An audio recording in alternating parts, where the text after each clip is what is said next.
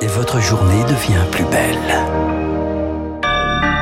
Bon réveil, bienvenue sur Radio Classique, il est tout juste 6h30.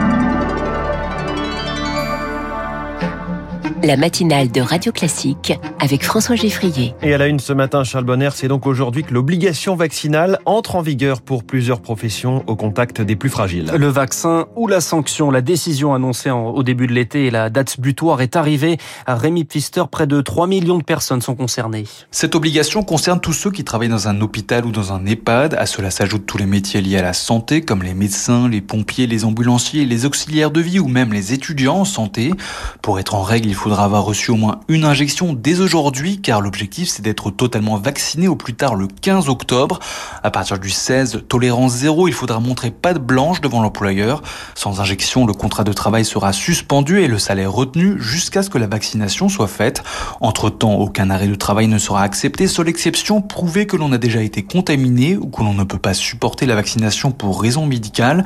Mais attention, les contrôles seront systématiques, prévient le ministère de la Santé. Rémi Pfister, la très grande majorité des soignants est donc euh, aujourd'hui vaccinée, euh, mais certains, hostiles dans un premier temps, ont fini par céder. C'est le cas d'Alicia, aide-soignante à Briançon dans les Hautes-Alpes. La chose qui est mal passée, surtout par rapport à nous, c'est cette forme de chantage. Le fait euh, qu'il nous ait obligés, nous les soignants, alors qu'on a été présents à la première vague et même à la deuxième et ainsi de suite. Et puis là, en fin de compte, on nous traite de tueurs parce qu'on veut pas se faire vacciner. Et on nous oblige, nous les soignants, et pas les autres. Les policiers, ils sont pas obligés, par exemple. Le prof de sport, il est pas obligé, alors qu'il est en train des petites mamies. Enfin, il y a des trucs que je trouve pas ça logique. J'ai attendu à la dernière minute et puis bon bah à un moment je l'ai fait. Sinon en fait euh, après on n'a plus de travail quoi. Je veux dire on vit de rien et de dire que demain je vais aller travailler à Super U ou à McDo, ça va aller sur un court terme. Mais après c'est pas possible. Alicia donc cédé d'autres noms à Montélimar des déprogrammations sont prévues faute de soignants vaccinés. Dans les hôpitaux les malades sont moins nombreux. 9700 personnes sont soignées pour Covid. Nouvelle baisse 2000 exactement sont en soins critiques. Une personne est toujours recherchée ce matin dans le Gard. Elle a disparu sur la commune d'Emargues après une chute dans le cours d'eau du Rhôny. Hier, de violents orages ont frappé le département, l'équivalent de deux mois et demi de pluie en trois heures. Gérald Darmanin, le ministre de l'Intérieur, s'est rendu dans la soirée à Gernis. Une soixantaine de, de communes du Gard ont été particulièrement touchées. Je suis venu dire aussi aux élus que dès la semaine prochaine, nous réunirons euh, la commission de catastrophes naturelles avec la ministre de l'écologie pour déclarer l'état de catastrophe naturelle euh, afin que ces communes, le plus rapidement possible, puissent pour elles-mêmes comme pour leurs euh, concitoyens ou pour le monde économique faire valoir les, assurances. Et aujourd'hui, de violents orages sont attendus dans la moitié sud du pays. Huit départements, je vous le disais, sont placés en vigilance orange par Météo France, dont le Gard et l'Hérault. Il veut plus de bleu dans la rue. Emmanuel Macron dévoile son plan pour la police. Clôture du Beauvau de la sécurité à Roubaix hier. Plus de moyens, de nouveaux uniformes, plein en ligne dès 2023. Le chef de l'État annonce également la création d'une académie de police à Montpellier. La formation initiale allongée de quatre mois, dont une partie dédiée à la police judiciaire. Trop peu de candidats dans les métiers de l'investigation.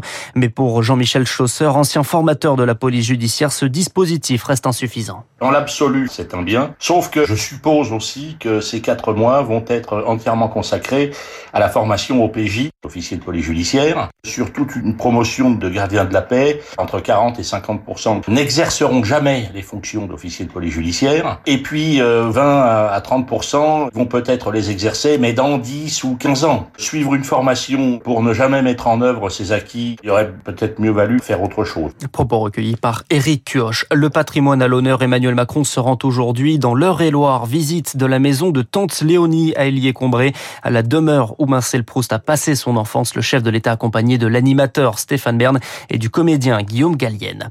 La sénatrice Esther Benbassa, exclue de son groupe, l'écologiste était accusée de harcèlement moral à l'encontre de ses collaborateurs. L'enquête autour de la mort du président haïtien patine. Jovenel Moïse abattu début juillet à son domicile par un groupe armé. Hier, le procureur demandait l'inculpation du Premier ministre qui assure le pouvoir par intérim. Mais ce matin, le chef du gouvernement riposte et annonce au procureur qu'il est licencié. La présidence Trump, de nouveau décortiquée, nouveau livre choc à paraître dans les prochains jours du journaliste Bob Woodward.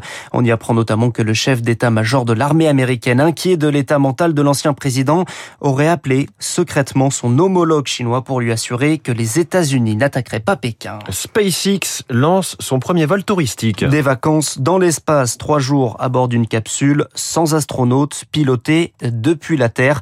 Décollage la nuit prochaine depuis la Floride, un vol suivi de près par un Français, Philippe Croison, un athlète amputé de ses quatre membres. Il espère faire partie du prochain vol et pour y parvenir, il s'est adressé directement au patron de SpaceX, Elon Musk. Je lui ai fait un tweet en disant Hello Elon, je m'appelle Philippe Croison, j'ai pas de bras, pas de jambes, je suis un aventurier français, envoie-moi dans l'espace. Et il m'a répondu, il m'a dit Hello, euh, dès qu'on est prêt, promis, euh, je t'envoie dans l'espace et depuis on échange. La principale difficulté technique, c'est ce que m'a dit Elon Musk, c'est dommage que tu n'as pas une main. Le problème de la pesanteur, c'est qu'il faut arriver à s'accrocher quelque part, sinon je vais me cogner partout. Enfin, je vais être une boule de flipper dans une capsule. Euh, qui va se taper dans tous les sens. Donc, mais on va imaginer des prothèses pour aller dans la capsule. C'est juste un petit crochet, clac, je m'accroche, je fais un petit quart de tour avec le bras, bim, ça se décroche tout est possible. Voilà, Philippe Croison avec Marc Tédé. Le décollage, ce sera la nuit prochaine vers 2 heures du matin. Le sport, enfin, et Lille, accroché hier en Ligue des Champions.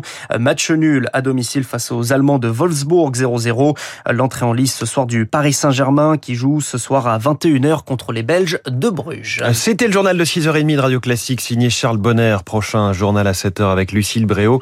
D'ici là, la presse économique dans un instant. Attention aux promesses de campagne, nous dit la